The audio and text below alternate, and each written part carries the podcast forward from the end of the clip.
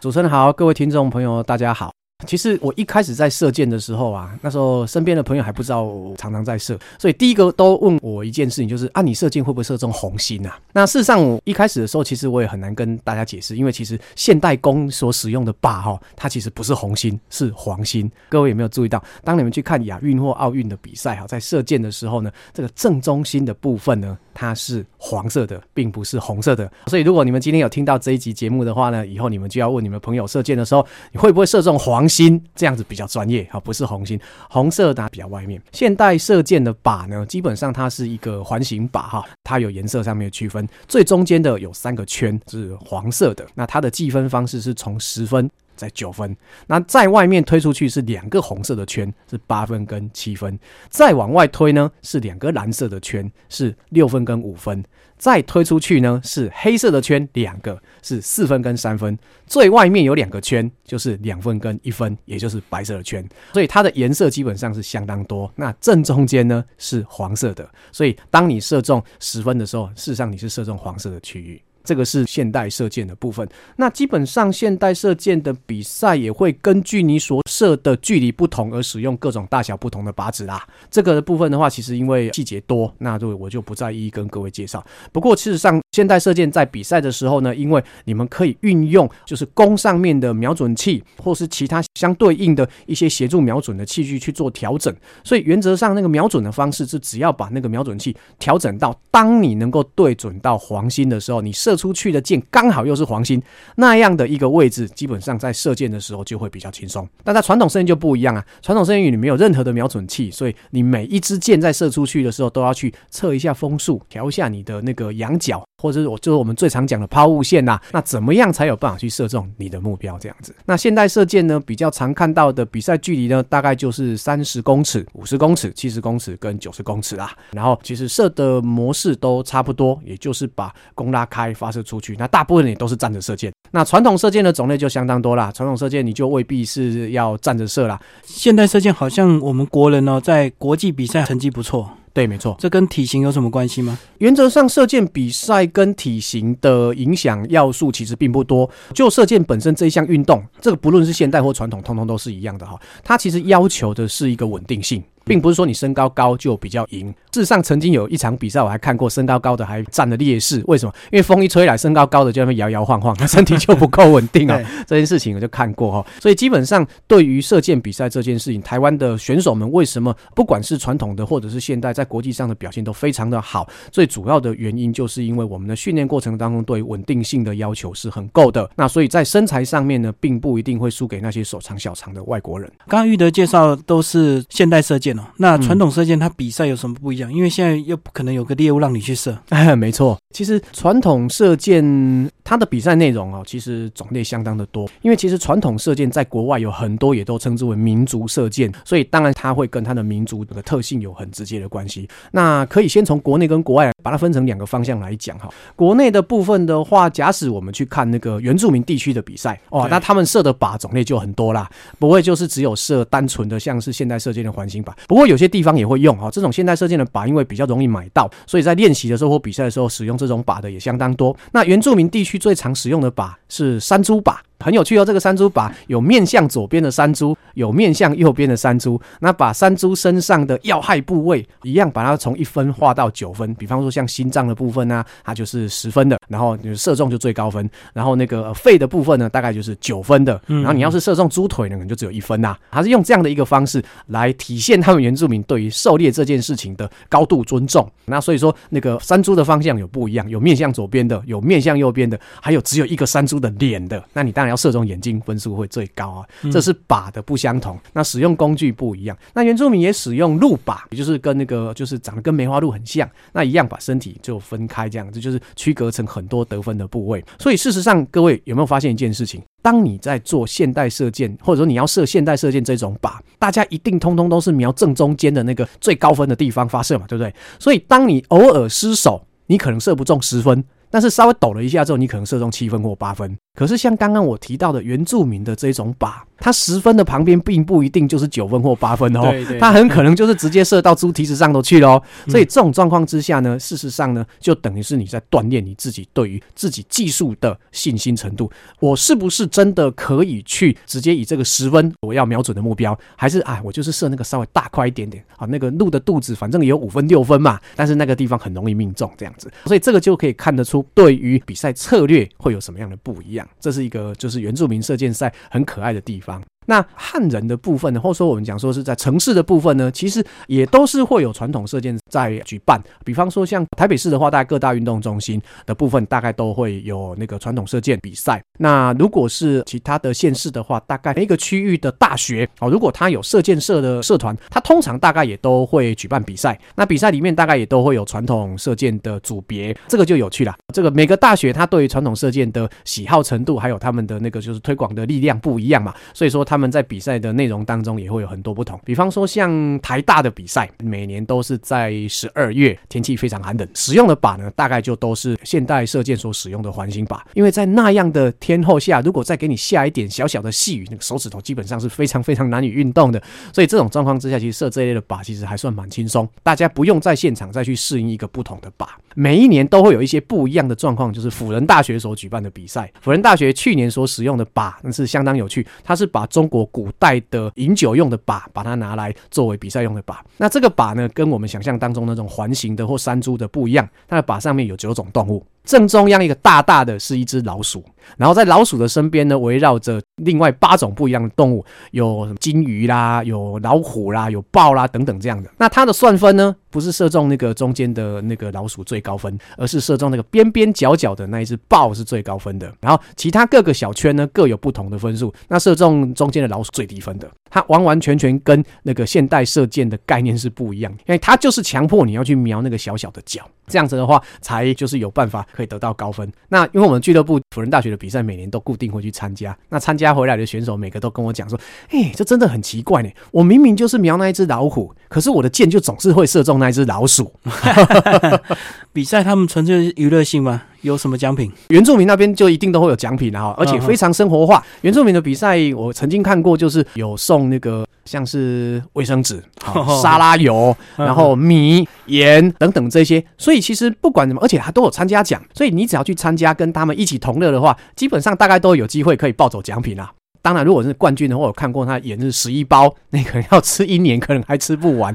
但是你就可以拿回去分送给你的亲戚朋友，这又是另外一种可以就是促进交流的部分。那如果是大学所举办的比赛的话，通常是荣誉，他会给你个奖牌、奖杯，让大家知道。尤其是像辅仁大学这一类的历史悠久的比赛，所以这也是大家所就是传统射箭的射手们非常想要去争取的荣誉。这样，那弓跟箭都自己带吗？还是一定要用他们的？讲到这个就有趣了。台湾的原住民射箭赛就有分，有些比赛是你可以自己。带你自己的工具去，那有些是你必须使用那个现场所准备的，比方说像现在呃国内最大规模的，也就是原住民的运动会里面的传统射箭赛，那你是不能够选择自己的那个工具跟器材，你只能使用大会所准备的器材。你要去抽签，抽了签之后就决定你用的第几号的弓，然后之后箭呢也没有办法让你一支一支的挑，它就整捆整捆的放在那个地方让你去拿。那你你抽到的什么样的弓，拿到什么样的箭，它给你一轮的练习机会。然后让你去熟悉这样的一个东西。那如果说当你熟悉了，你后面的分数就容易起来。那如果不熟悉呢？比方说是你是一个开非常重的重弓的射手，但是你拿到了一张轻的弓，怎么办？你只能用你的技术去克服它。所以这也就是那个跟那个现代射箭有很多不一样的地方。但是如果是大学所举办的这些射箭赛，它通常会告诉你，你最好是自己准备，因为现场没有帮你准备任何的东西。那这个时候你就可以拿你最顺手的弓、最顺手的箭，在比赛上面，然后施展。展出自己的技术去射中你要的目标，夺取最好的成绩。那在玉德，我们中国古代的射箭比赛是不是都直接射猎物？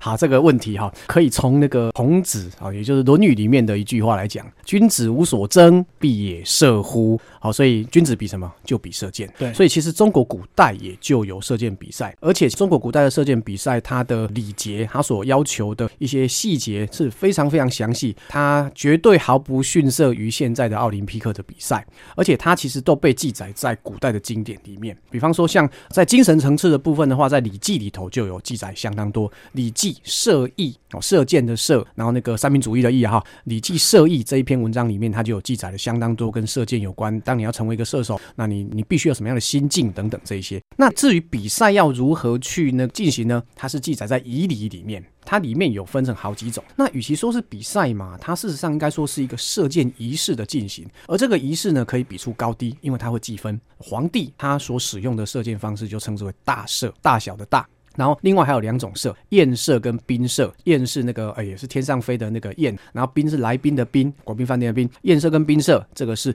当有诸侯国啦，或者是其他的这种来朝的时候呢，他们会举行这个射箭赛。那民间所举办的射箭赛呢，或者说射箭的典礼呢，称之为乡射，就是乡镇式的乡。那乡射呢，它其实有好多的一个意义在，它可以当成是一个运动项目，那当成是一个宴会，甚至它会是一个选拔官员所必须要举行的一个部分。有趣的是，跟原住民运动的运动会里面的射箭赛一样，这参加比赛的射手们是不可以自己带弓箭的。嗯，大会会帮你准备好，然后在比方说像这个射箭赛，原则上都是七个人上场，哈，就是一个我们讲就是以前呢等同于现代的教练，然后六位射手，所以在那个就是现场就会有七张弓。那第一个会上来射的是教练，他示范给这些射手看我应该要怎么射，那他呢就会把第一张弓拿走。好，那一次上来两个，所以在古书上都称之为偶，上偶、中偶、下偶。然后上偶有上色跟下色，就是一个站在右边，一个站在左边这样子。好，一个上色一个下色这样。所以一次上来两个人，他就从这弓里面呢，哎，就拿两只，他不可以自己挑，然后拿起来拉拉看。第二个上来就是拿第二只，第三个上来就是拿第三只，所以他也没得抽签呐，已经被固定好了。连箭也是一样，七个人。古代汉人射箭的射礼呢，或者是竞技，都是一次射四支箭，所以七个人就是七射二十八，放好好的在一个箱子里面。那你只能从里面抽出四支箭，不能看看这四支箭是不是直的、弯的，还是顺便看一下这个箭到底是不是一样重，不行。你从里面抽出四支就是四支，你就是直接使用这四支参加比赛。好，然后呢，它是上射算一队，下射。算一对，然后算大家总共的射中次数。所以古代的射箭比赛并不是像现在射箭比赛这样子，你射中一个靶，这个靶上面还有分十分、八分、七分、六分，没有。传统射箭绝大部分的比赛都是算中与不中。就是只有中与不中这样的一个区别哈，那到底它的靶是长什么样子的？它跟那个就是你的身份地位也有不一样。像平民百姓，你就不可以去射熊靶，不可以去射虎靶，那这些都不能用。一旦你射这堆东西，有大可能就直接抓去砍头，因为这些是只有皇帝才可以使用的，或者是高阶的贵族才可以使用的。好，所以它一场的比赛就是做下来之后呢，会相当相当的冗长。那相对的，它也是在观察你这些射手们的耐心。那依让而生，下而应，输的人呢要喝酒，可是那个酒呢，并不是我们定义当中的罚酒。那事实上，它就是回到那个，就是孔子他们有提过了，酒其实是个好东西，它是可以强身健身。所以由赢的人来请输的人喝酒，主要的意义是希望你能够借由酒。那再回去尽量锻炼你的身体，下次再来一较高下。所以以前古代的射箭比赛哈，或是我们讲过这种所谓射礼这个东西哈，它其实是非常非常具有文化的东西。那大陆最近这几年一直不断的在把这个乡社里的那个内容一直复原出来。比较可惜是台湾目前为止还没有任何一个单位愿意让我们来做这种事。不过如果有的话，其实我们也非常欢迎，因为我们其实已经把内容都已经整理的差不多了，就是希望能够在台湾赶紧把这种比赛也呈现给台湾的朋友们看，就是已经。都把整套的礼仪都考究出来了，对对，就是还没有正式的排练过。没错，没错，没错，没错。接下来我想请问玉德，国际上有没有什么比较有趣的传统射箭的比赛？讲到传统射箭的比赛，其实如果说我们没有去参加过的任何场次哈，基本上都会觉得又新鲜又有趣。对，因为它所射的靶的种类不一样，然后又距离也不相同，所以涉及的技巧相当的多。再加上它通常不会有给你练习的机会，所以可能肯定就是一上场就是拼实力。在我自己所呃就是参加过的比赛里面，我觉得比较刁钻的哦，这个要用刁钻。来讲哦，就是在大陆所举办的五彩神剑大赛，这个比赛是藏族的，就是藏族同胞他们的一个民族性的比赛哈。他们的第一个靶子就很有趣，他们没有靶子，好，他们就在地上弄一个土堆。这土堆大概多高？大概从地上到尖端算起来是大概八十公分左右。嗯，土堆是三角形的，底边大概是差不多七十公分上下哈。这个没有办法去很精确的去估算这样，所以你想想看，下雨的话，那个土堆就会越来越矮，越来越矮。好，我们去年去青海参加这个比赛的时候，就碰到下雨，所以后来越来越难射，越来越难射。哈，好，那它的土堆架好之后呢，它会在土堆的上面插一根小竹竿。那个就是要让你射的地方。所以这个就是它的靶，它在靶上面没有办法算分数。那什么叫做中？也就是你当你射中那根竹竿叫做中。那如果你没有射中那根小竹竿呢？那就是看你的箭哪一支箭会最接近那个竹竿。只要是比那个最高的那支箭要低的那个，全部都拔掉。对，那胜败怎么算？第一个，如果有任任何一个人把那个小竹竿给射掉的话，基本上这个比赛就结束了，后面的人就不用再射了。那如果一直都没有人把那个小竹竿射掉呢？那就是在规定的比赛时间里面，谁的箭最接近那根小竹竿，谁就赢。这个比赛很有趣的地方是，它的靶因为是放在地上的，所以说跟我们认知上面所使用靶要放在靶架，就在你眼睛正前方那个概念是完全不相同的。而且它射箭的距离是六十公尺，非常的远。对，好，所以说它绝对是一个抛物线的一个计算跟射击。而且另外一个有趣的事情是，这个比赛呢，不只是传统工，连现代工都可以一起来参加。只是它会被分成现代工，那传统工是传统工的组，现代工是现代工的组。所以这个比赛其实都是通用的。有趣的在哪里？就是有一年呢，就是这场比赛我没有去，可是我有一个朋友有去哦，因为它是国际赛，所以世界各国的伙伴都会来参加这个比赛。然后参加这个比赛呢，大家就开始分啊，分组啊，然后来射。啊，结果呢，总共听说有四百个人来参加这个比赛。那第一个人射箭没射中，好。第二个人就把那小竹竿给射掉，那后面那三百九十九个人该怎么办呢？对，比赛结束，大家直接进入到宴会。好，所以这个比赛之后呢，就有稍微做一下小小的改变，就开始出现靶子了，也就是它出现一个三角形的靶子，大小呢就跟刚刚那个土堆一样，底部呢大概是七十二公分，高呢大概是八十公分，从底下到上面总共分成十等份。然后那个最宽最底下的地方一分，然后到最上面的尖端十分。那这个靶子总共有五种颜色，所以就称之为五彩神箭的比赛。好，所以就不会因为你把那个小竹竿射掉，那比赛就结束。因为你射中最上面的十分，你还可以继续射。所以这个比赛已经慢慢慢慢演变到它有现代的特质在里头了。那它可以计算成绩，那可以让大家都有机会把所有的赛事通通都比完，不会远道而来坐个飞机，然后看别人把冠军抱走，自己什么都没有，就吃顿饭就在。再坐飞机回去，这是中国的五彩神殿大赛，是非常非常有趣，也是这几年在国际上大家很受欢迎的一个比赛。所以他预期没有办法那么快就射中，结果第二个就射中。没错，没错，没错，应该也是有一点运气的成分。哦，没错。所以他们当初就会认为说，这样的一个射手哈，如果能够射中那个小竹竿的哈，因为但不一定是小竹竿，他有时候会用一些其他的代替品。像我们去年去比赛的时候，他就是用一个废弃的箭头，只要你射中那个箭头，就算是这一局赢了这样子哈。他就认为，其实你能够从这么远的距离射中这样一个这么小一个目标呢，它是等于你有神的保佑，所以他们会非常推崇把这一位射手当成英雄。所以它还是有一点点所谓的那个呃宗教的色彩在里面，可是它是一个非常有趣的比赛。那玉德参加过很多国际大赛，有得过奖吗？有有得过，我呃现在目前的最好的成绩就是世界金牌。那是不是讲一下他怎么比？哦，好，我其实，在国际赛事上面得过的奖项，其实分成两大类啦。在表演射箭的部分，这个表演射箭可能大家比较陌生，你们可以想象，它就是一种就是跟射箭有关的编舞，它就是把射箭美好的一面编成舞啊，或者是一些相关的一些表演，然后呈现出来的。比方说，你可以说吟一首诗：“月明星稀，爬射一箭；乌鹊南飞，爬再射一箭。”啊，这种也可以，就看你怎么编。好，或者是跟一个古琴曲啊，那他一边弹琴，你就。就一边唱歌，滚滚长江东逝水，啪就射一箭，这样也可以。这是属于表演射箭。表演射箭，我曾经就是以台湾队的身份，那时候在韩国的世界射箭大赛上面得过世界冠军。不过这个我等下再跟你们讲。我想先跟你们分享的是我自己个人曾经得过奖项的法国大赛。这个大赛其实还蛮有意思，他所比的靶完全超乎我们的想象之外。法国大赛我赢的那一年是二零一三年哦，其实也已经是前年的事情了哈。那他比赛的。内容总共分成五个不一样的范围，它五种不同的靶，那跟我们所想象中的差很多。比方说，我们第一个靶所比的，它是一个移动的山猪靶，也就是它山猪绑在一个像钟摆一样的地方，然后我们在三十五公尺以外的地方，对于这只摆荡的山猪做射击，然后只能射五支箭。好，那当然它山猪上面有划分数，比方说它心脏部分，就像我刚刚一开始有提到的，对，它有划分数。但是呢，这只山猪并不是一张靶纸。而是一个立体的三 D 模拟的山猪，所以事实上它身体的表面有很多凹凸不平，跟那种平面的靶纸会完全不一样。加上它本身在摆动，所以当你的箭如果不是非常直的命中那个山猪的话，你会被山猪给带走，那个箭可能就会射到旁边去啊，或者是被弹开。所以这个靶其实并不是非常好射。所以这个靶其实已经可以看得出来，像欧洲人他们对狩猎本身的就是喜好，那个是非常非常不一样。它是非常动态的一个靶。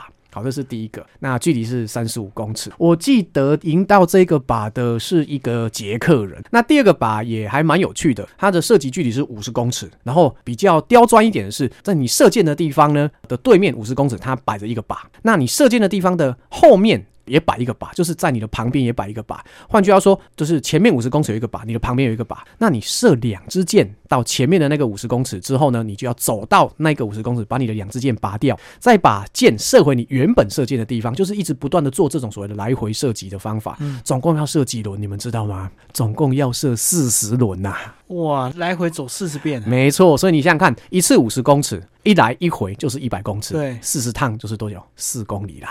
所以它是一个非常需要脚的力量，而且他需要体力，因为这场比赛比下来时间非常久，且四十场的成绩都会统计，对，全部每一场都要计分的。当我第一次参加这个比赛的时候，基本上我到后面我只有一个感觉，我赶快想把箭射完就好，我已经不管成绩了。那一个非常非常高难度的部分，结果这场比赛出乎我意料之外，这个小比赛的冠军是一个七十六岁的老先生，是一个西班牙人，他到后来的每一支箭都仍然相当相当的稳定。好，这个是第二个比赛。我们这五个比赛通通都要加总计算才能够决定冠军的哈。是，所以这个只是第二个部分而已。第三场比赛呢，这个就更有趣了。它是在野外进行，刚讲的那两个比赛都可以是在那个射箭场进行，这个比赛必须在野外进行，因为它射箭的距离是非常非常的大，而且非常的高。它怎么做？它就是把一根竹竿，不管是怎么样加高的措施，把那个高度弄到十八公尺，在十八公尺高，就是那个竹竿的顶端呢，它放一个直径大概六公分左右的三 D 的麻雀的模型，就直接插在竹竿的顶端，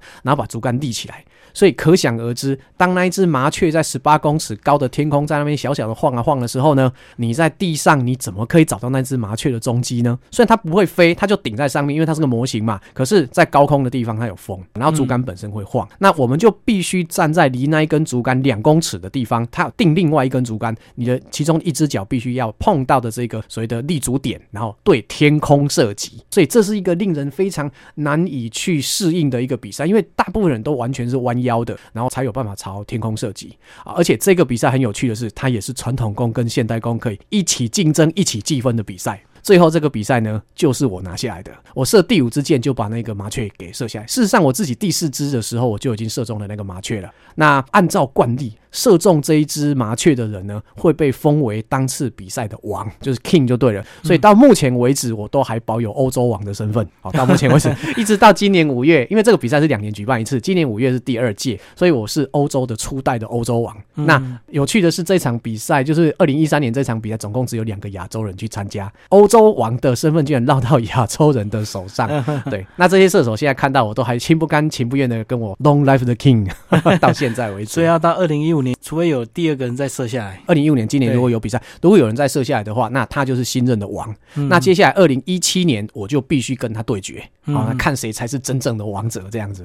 哦，那如果没有，你就继续保持。对我应该就会继续再保持。有什么奖牌？讲到这个我就一肚子火啊！当我得到冠军的时候，这是第三个靶了哈，第四个靶、第五个我等一下再讲。当我得到冠军的时候呢，他们当地有个耆老拿了一本那个十六世纪的书。那真的是古代的流传下来的古董，我在他们的传家宝翻给我看。以前的冠军，当他得到 king 这个尊荣的时候呢，国家会送他一个。钻石项链以及钻石腰带，而我在那个就是法国弓箭博物馆里面，我有曾经看过真正的钻石项链跟钻石腰带，古代留下来的古董，真的非常精致而漂亮。那我就只有个镀金的金牌，镀金的，对对对。不过其实这个荣誉也真的是还蛮不错的啦，很有意思的地方。那第四个靶呢，其实这个也是在对台湾人来讲是比较难以想象的东西。那它有分男女。好，或者说长距离跟短距离，长的距离是一百六十五公尺，短的距离是一百二十五公尺。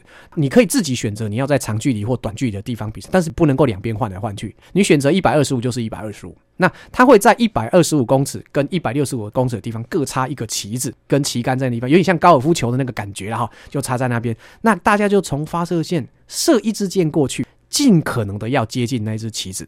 那当你的箭落在离旗子一公尺以内的地方，你得五分。两公尺以内的地方你得四分，以此类推。五公尺以内的地方你得一分。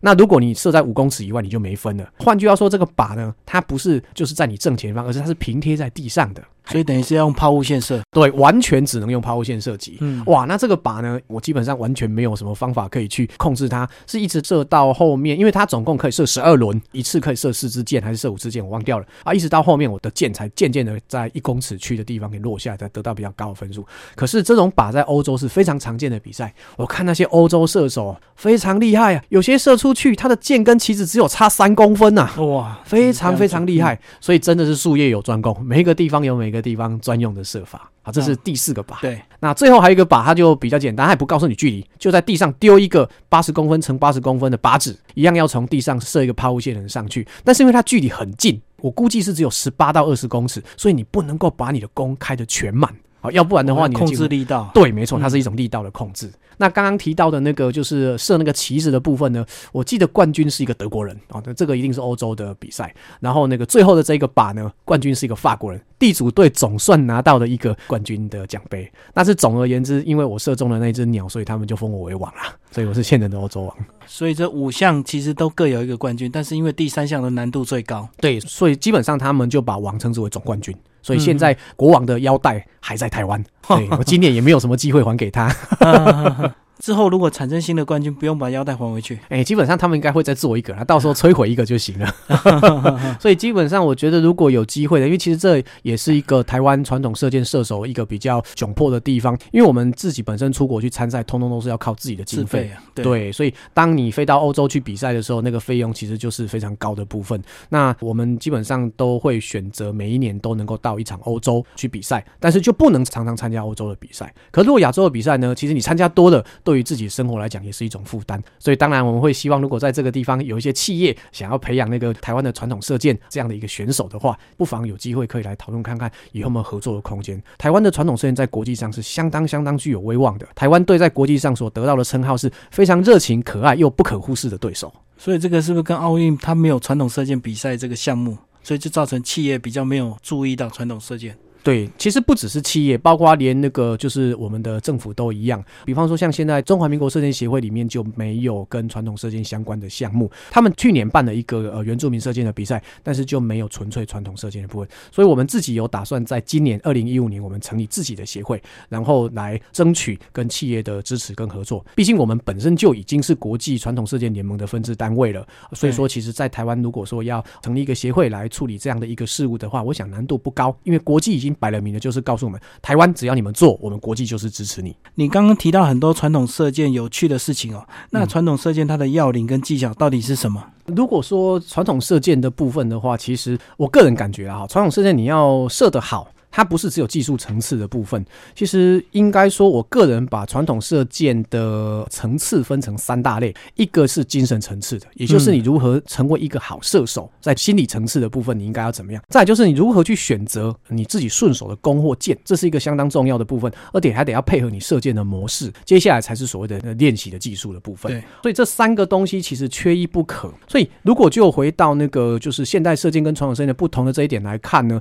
事实上在精神层次的部分，传统射箭的要求可能要比就是现代射箭要多得多。因为刚刚有提过，现代射箭它其实有一些相关的一些器材可以协助你瞄准或者是稳定嘛，但传统射箭都没有。所以最常出现的情形就是射不准。对那当你射不准的时候，假使你无法去调试你的心情，你的脑子里面永远都是存在于上一箭，而不是这一箭的时候呢，那今天这场比赛或者是练习，你想射好的机会几乎等于零。所以传统射箭其实在这一点的部分来讲，现代射箭其实也一样，你只能把你自己的注意力放在当下，也就是你手上的这一支箭。那你的注意力只能放在什么？就只能注意放在你要射的那个靶上面。那如果说你只是在练习，你要改正个缺点，你就只能把你的注意力放在你的那个就是想要改善的那个缺点上面。哦，所以其实有时候一开始我们在练习传统射箭的时候，我不会要求我的学生一定要去射那个正中央的位置，或是要重，而是要先把自己的姿势给调整好，也就是稳定性。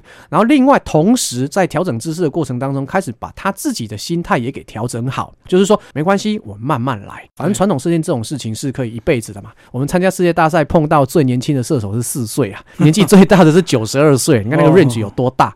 对，所以其实基本上我们有很多的时间可以来把这个东西给学好。所以其实真正的关键其实还是在于说，我们会希望大家所学的东西呢，它是安全的。不只是对自己安全，对别人也安全，对环境也是安全的。不是去管它是什么样子的流派，因为流派毕竟是各有各的说。对我想每个流派也都有各的流派的好，那可能也有他自己顾及不到的盲点，所以我们比较不愿意去看待流派这样的事情，我们反而比较会注重你今天设的这个目前的姿势是否安全。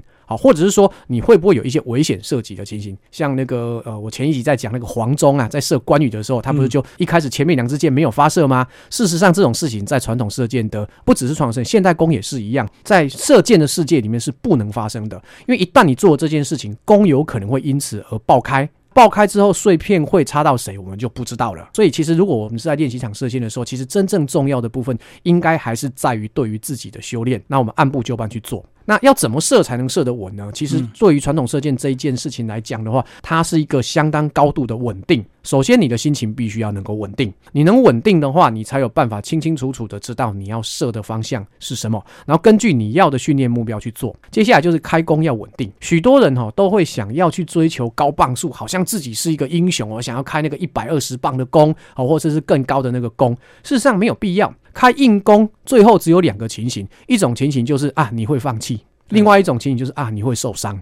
所以人在找弓，应该是在找自己的身体负荷下最好最好的一个稳定的弓，而不是去找那个能够开得了最重的弓。比方说像我自己的力量可以拉开到六十五到七十磅的弓，可是我自己比赛的弓，我从前年的五十五磅降到现在只用四十磅。为什么？当我开弓之后呢，我的手不会抖，我可以完全配合呼吸。然后每一支箭射出去的秒数几乎都相同，因为它配合着我呼吸嘛，所以我非常容易知道我吐气的时候是射箭好，或是什么样的一个情形。在这种状况之下，它就会维持稳定。当你的精神跟你的技术维持稳定了，那你有办法把这一些工具最好的一面给维持住的时候，或发挥出来的时候呢，你的成绩自然而然就会好。所以并不是说你要去看哇，这个人射箭的姿势好漂亮，那你就去学他的姿势。有可能他这个姿势是你没有办法学习，说不定他是经验已经很丰富了，甚至是他的身高就是比你高，或他身高比你矮。某些特定的姿势是属于某些特定的人的。我们每个人都会有自己的射法，如何射最安全，在安全的状况之下再去求准。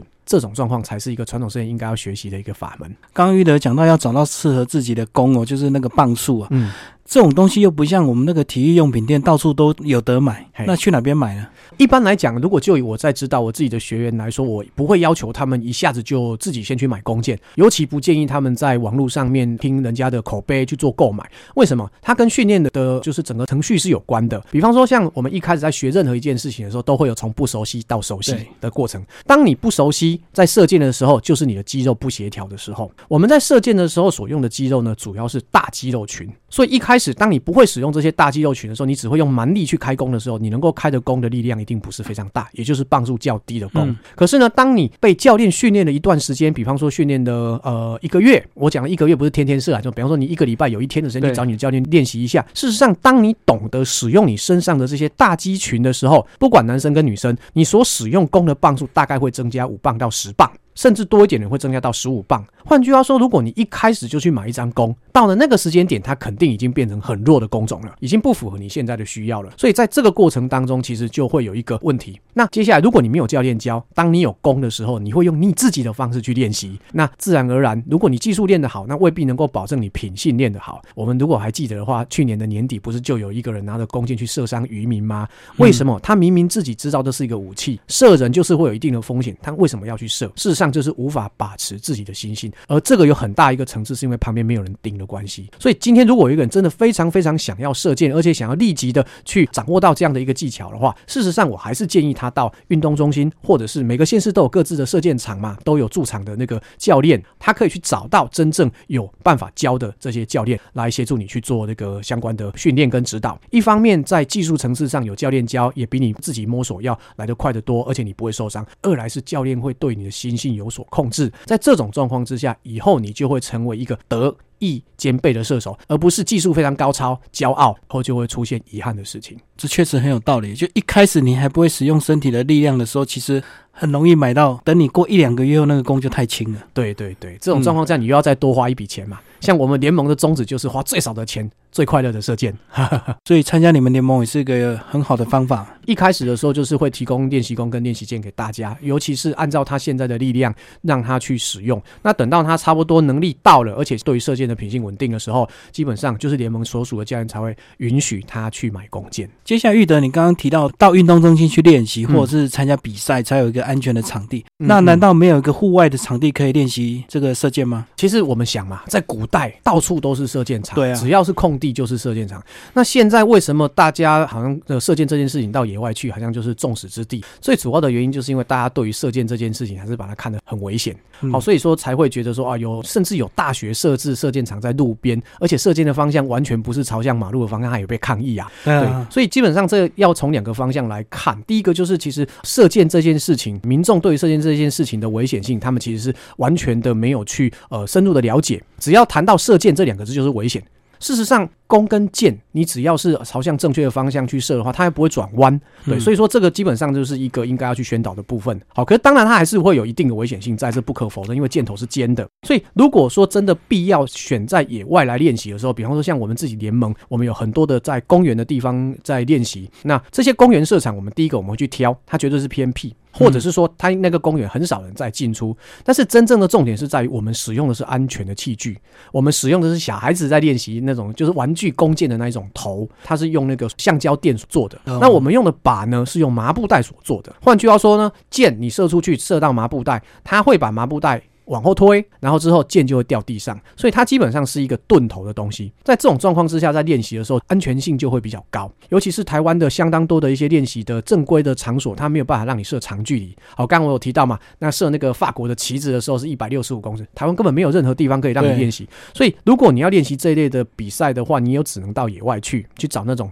轻刷啊来，然后都没有人在的地方去练。在这种状况之下，仍然要自己小心。当然，相对就是说，如果说你能够把这样的一个安全的器材。设施能够处理好的话，自然而然就会把那个危险减低到最多。好，要不然的话，每年都还是在台湾发生有那个练习人去射中人的事件。比方我记得没有错啊，前年在南投就有人被箭射中，而且那个就是刘箭，在练习的时候不小心腰部就被射中，还好没有酿成死亡事件。所以这是不幸中的大幸啊！哎，在遇的，哦常常看你们 FB 那个粉丝页动态哦，常常有很多今天到哪个地方有一个免费体验射箭的时间哦。是是是。那如果一般民众他体验完他有兴趣。那接下来他要怎么继续来参加？如果就以台湾传统射箭联盟的方式来讲，因为其实我们会照顾到就是所有的人呐。比方说有些人他的他认为上如果花钱再去学一个兴趣来讲，可能对他众多兴趣来讲是一个负担。像这种型的人，我会建议他就直接找一个俱乐部加入。好，那他练习的时候，比方说这样的人练习的时候，一开始如果他没有自己的弓箭，可以使用俱乐部的东西。那当然久而久之，他一定会想要买自己的弓箭。那这样子的话，其实就 OK。随着俱乐部练习，由同才之间的互相指导跟砥砺，那当然这同台之间也都是会有一些像我们。俱乐部的人大部分都是有教练资格的人了哈，这是一个。那如果说你想要更精进、完全扎根式的练习，或者是想要把练习时间缩短，比方说我学生他跟我讲哦，他三月他要出国啦，对，那中间这段时间他希望能够把一两种技术学好怎么办？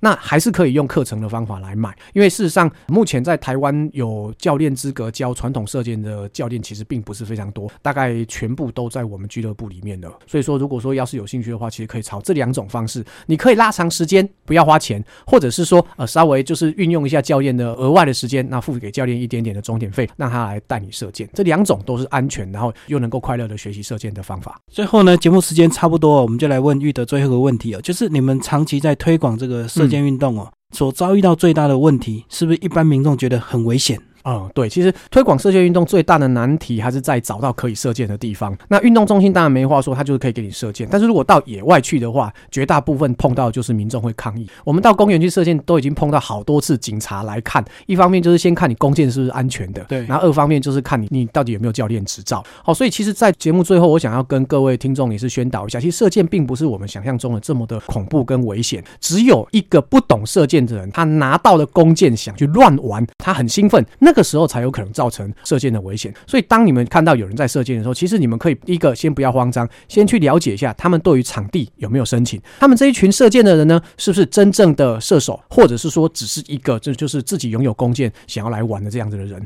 如果真的是的话，其实我建议你们可以直接报警处理，警察是会来协助处理这个事，警察会用他们认为安全的方式来帮你评断这样的一个射箭行为究竟是否 OK。今天非常感谢玉德再次上我们节目，为各位分享的是传统射箭与现代射箭的比赛差异哦。接下来后面还有对不对？后面还有更深入的话题可以继续为各位听众朋友分享。